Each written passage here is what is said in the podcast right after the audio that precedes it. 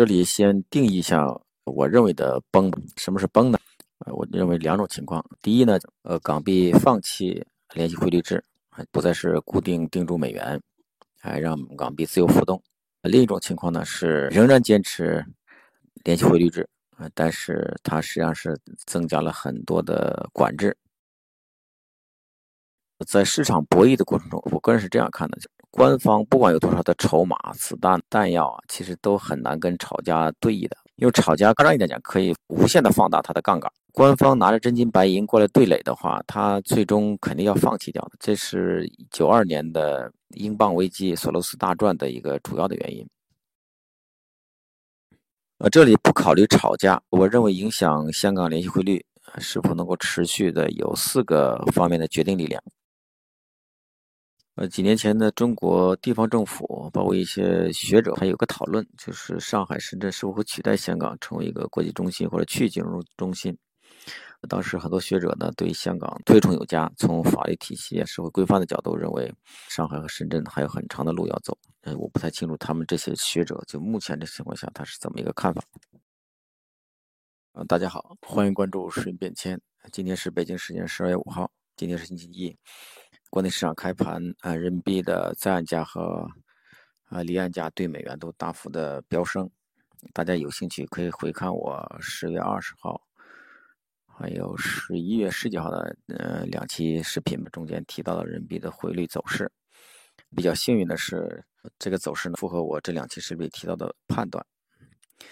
关于今天我们聊一聊港币和美元的汇率关系，以及定住关系、联系汇率制的问题。最近。上个月下旬，美国一家著名的对冲基金，它非常高调的宣布，它在重仓啊，做空港币，啊，就是赌这个港币和美元脱钩，啊，放弃联系汇率制。过去两年呢，这种声音呢经常会出现，当然，呃，不完全是一些经济因素造成的。金管局经常会在港币对美元跌至弱方保证的时候呢进场干预。这一次，因为美国这家对冲基金的表态，让这个事情呢又成为了一个热点。那我们今天就讨论一下港币会不会崩。这里先定义一下我认为的崩，什么是崩呢？呃，我认为两种情况。第一呢，呃，港币放弃联系汇率制，不再是固定定住美元，还让港币自由浮动。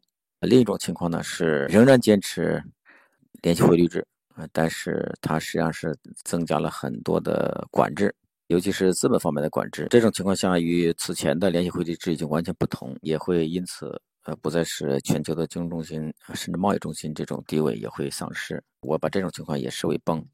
先简单说一下香港的历史吧。从经济的角度，二战以后吧，香港的确是一个自由市场经济的典范，被西方的学界和政界都视为教科书一般的样本。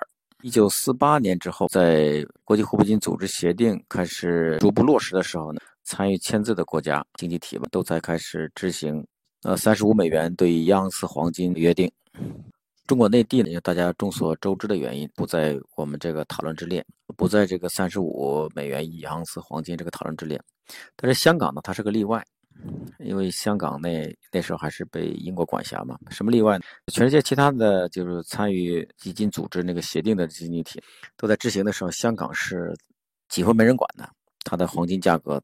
有高于三十五的，也有低于三十五的。从执行协定的角度呢，呃，体现了英国和美国对香港的一个放任。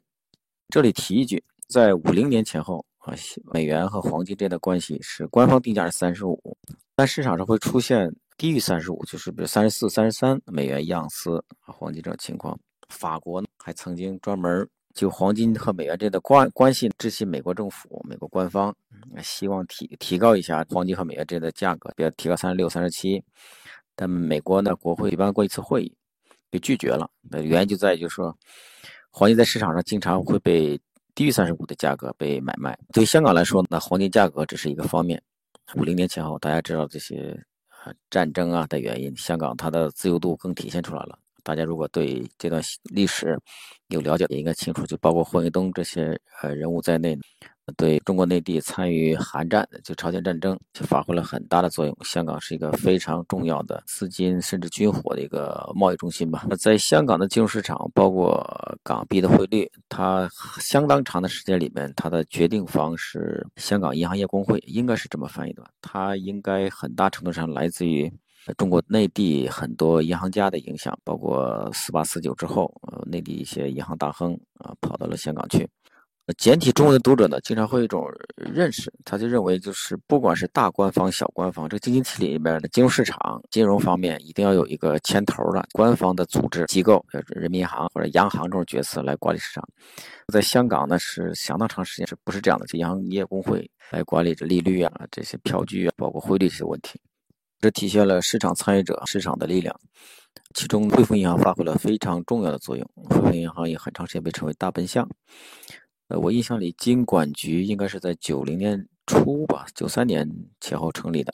呃，汇丰的作用呢，其实对中国来说，也在历史上也是很大的。一九三四年、三五年的国民政府的法币改革，它之所以能够成功，非常重要的一环是汇丰公开表示，它接受法币，他实际上是用他的商业信用、银行的信用，来给中国的国民政府做了背书。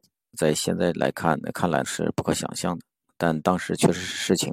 一九七一年，尼克松宣布美元和黄金脱钩之后，港币这块先是对呃盯住了一段英镑，英镑呢它大幅波动，在不断的贬值，它又改定了美元，美元的那段时间又开始走下坡，就去年代中后期走下坡呢，他又放弃了。但在九七零年代后期到八十年代初的时候，美元又重新走强，再加上国际贸易一些原因啊。港币呢面临的压力越来越大，开始走贬。这中间还有一个简体中文很难看到的一个背景：中英双方在探讨中国收回呃香港的主权，有一个信心的问题。在这个背景下，香港在一九八三年的时候选择联系汇率制定住美元。具体这些细节就公开资料都比较多。联系汇率制执行之后，总体来说还是。呃，比较健康的，或者说形势比较好的，这中间的原因比较多了。那我个人在这里面提一个，我认为比较重要的一个背景因素，就是，呃，这个档口，八三八四这个档口，正是中国和美国开始进入蜜月期的时期，国际上对香港回归回归以后，以中国的改革开放信心比较足，这是一个最重要的原因。我认为，呃，一九九七年的时候。因为亚洲金融风暴嘛，联系汇率制遭遇了比较大的冲击以及信任危机。啊，这个经常会看到各种的呃报道，还书这方面的书也很多。比较惹眼的标题，在当年的时候就是这样的，现在也会有这样的标题，就是中国内地政府如何帮助香港政府击退索罗斯为代表的国际炒家。那真正的原因实际上是俄罗斯的债务违约。大家都清楚的，LTCM 这个公司，呃，几个诺奖的。得主做的这个公司也是因为这俄罗斯的债务违约崩掉了，嗯，破产了。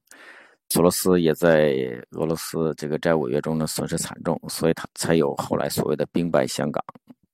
啊，其实大家可以想一下，如果香港那些招数如果管用的话，他真的会击退炒家，但是也会把香港给杀死。比如说隔夜利率提高到百分之三百啊，这不要说是自由市场经济了，就是非自由市场经济也无法承受这样的高利率、高成本。当时的金管局总裁是任志刚先生啊，他当时有个叫任期招，啊，这出来以后呢也是争议蛮多的吧。费德曼就曾经说，就是香港已不再是自由市场经济的典范。在市场博弈的过程中，我个人是这样看的：，就官方不管有多少的筹码、子弹、弹药啊，其实都很难跟炒家对弈的。因为炒家夸张一点讲，可以无限的放大它的杠杆。官方拿着真金白银过来对垒的话，它最终肯定要放弃掉的。这是九二年的英镑危机、索罗斯大赚的一个主要的原因。那从这个角度，大家都可以想得到，就当时这种九七九八这种市场环境，是不是真的是官方击退了炒家？目前的市场环境呢，跟九七九八年还是有很大的不同。九七九八年，当时是亚洲的危机，香港只是其中的一个环节，或者是被影响的经济体。联系汇率这种安排就被发现，它存在着这种呃可以被偷袭的机会。目前的炒家对香港的博弈呢，可能更主要是在于对香港自身。当然了，就是赌的角度、博弈的角度，呃，仍然针对的是联系汇率。那就到了我们说的它会不会崩的问题。呃，这里不考虑吵架，我认为影响香港联系汇率是否能够持续的有四个方面的决定力量。啊，第一方面是香港的居民，更准确的一点说，就在香港持有港币资产或者美元其他外汇资产的呃个人或者组织。第二方力量就是香港官方啊，包括金管局啊，包括它的财财政机构。当然，这里边有他们手里持有的资源了，就是储备资源。第三方是内地政府，就是中央政府，包括遇到危机时能够拿得出来支持香港联系汇率的资源，当然也是美元外汇了。最后一方就是美国官方。我这里逐逐一做个简单的分析。对持有港币资产还有在香港持有外汇资产，包括房产这些个人，统称为居民来说呢，他们应该是最基础的决定力量。这个不难理解。假设这些居民中间选定一定的比例，我没有这个具体的数啊，就他们把手里持有的资产，不管是港币资产或者是实物的资产换成港币，或者是美元资产都汇出和短时间的汇出，那这个联系汇率制度肯定是保不住的。我这里用一句社会性的语言来说吧，如果真的遇到危机，然后居民又不存在信心的话，不管香港官方还是内地官方信不信，我们是不信了。这个对联系汇率制来说就是灭顶之灾。第二方力量就是香港官方了，一个是看他们有没有维系联系汇率制的意愿，这个毫无疑问肯定是会维系的。那另外一个就是遇到危机或冲击的话，就是跟对冲基金这种机构博弈，他们是不是有足够的资源和能力？这个目前是有蛮多争议的啊。虽然呃很多给出的账面数字呢，看着是外汇储备。它叫存底吧，额度蛮大的，但实际上可动用的可能没有账面这个数字这么大。啊，第三方力量就是中央政府，我相信在意愿上跟香港官方是会保持一致的，甚至比香港的官方更愿意维系呃联系汇率制，因为这不仅是一个简单的货币制度，它更是一个体面，是中国呃对外开放的一个窗口吧。啊，这个话呢虽然这样说有点老套，但我相信在未来。呃，香港的角色和定位还不会发生太大的变化。呃，前面提到，呃，如果真的遇到危机，或者说跟投资机构来博弈的话，其实不管中国的官方或者合起来香港的官方手里有多少资源，呃，都不能保证胜算。特别是香港的居民，如果在在危机的当口加入资本外流的行列，那只有一个结果，就是崩了。同样用一句社会性的语言来做个总结，这两方。对香港政府和中内地中央政府来说，是否维系联系汇率制呢？就是不管别人信不信，至少他们是相信的。最后一方的力量是美国，美国的官方，不管是他财政部还是美联储。这里我提一个细节：几年前呢，美国官方呢算是个智囊人物，针对中国的人民币汇率政策，他在他看来呢是中国是在操纵人民币汇率，他是建议美国官方，特别财政部，那牵头组织一个一万亿美金的基金来同中国政府来对抗。但经过今年对俄罗斯这个制裁呢，我相信他这种建议可能用处不大了，或者说不必要了。我个人相信，就美国的决策者以及研究人员，他们应该会，呃，越来越发现，呃，美元在全球经济中，特别是金融市场上的决定地位，啊，它不需要动用真金白银，它就可以改变一个一种货币的命运。币和美元之间这种联系汇率安排，说一句政治不正确的话，香港很像是美国的一个州，它的货币政策跟着美联储是亦步亦趋的。在联汇率之前。呃，有国际上的人士就把港币呢直接称为就是欧洲美元。香港有着依靠美国美元背书的信用创造机制，联系汇率制呢现在仍然是这种内在的机制。后来因为 euro 这个词呢跟那个欧元呃冲突，所以才逐渐的交回来了港币。就香港联系汇率制啊，金管局这一套呢是美国本土州美国的州自己做不到的。套用前面的那个句式，就是在美国人眼里。美国货币当局官方的眼里，它就是香港的联系汇率制，不管你们你们信不信，那并不重要，我才是真正的决定力量。那做一个总结，呃，就在四方力量里面最有意愿啊，但是实力影响力最小的，恰恰是香港和内地官方啊。但我相信呢，就是为了维系呃香港联系汇率制，因为它不只是涉及一个体面。它甚至会涉及到一个命运问题嘛？我相信在关键的时刻，中国的官方会出面同向从美国来沟通协调，啊，努力的维系这个安排。呃，几年前呢，中国地方政府包括一些学者还有个讨论，就是上海、深圳是否会取代香港成为一个国际中心或者去金融中心。当时很多学者呢对香港推崇有加，从法律体系、社会规范的角度认为，上海和深圳还有很长的路要走。呃，我不太清楚他们这些学者就目前的情况下他是怎么一个看法。好，今天就讲这些，谢谢大家。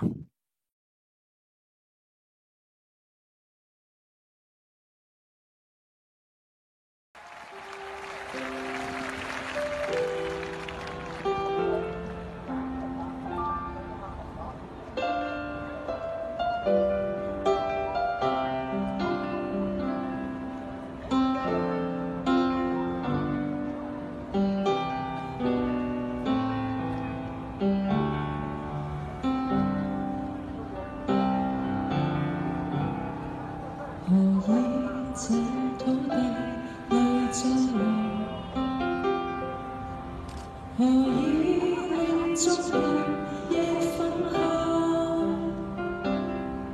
昂首去寻那合声。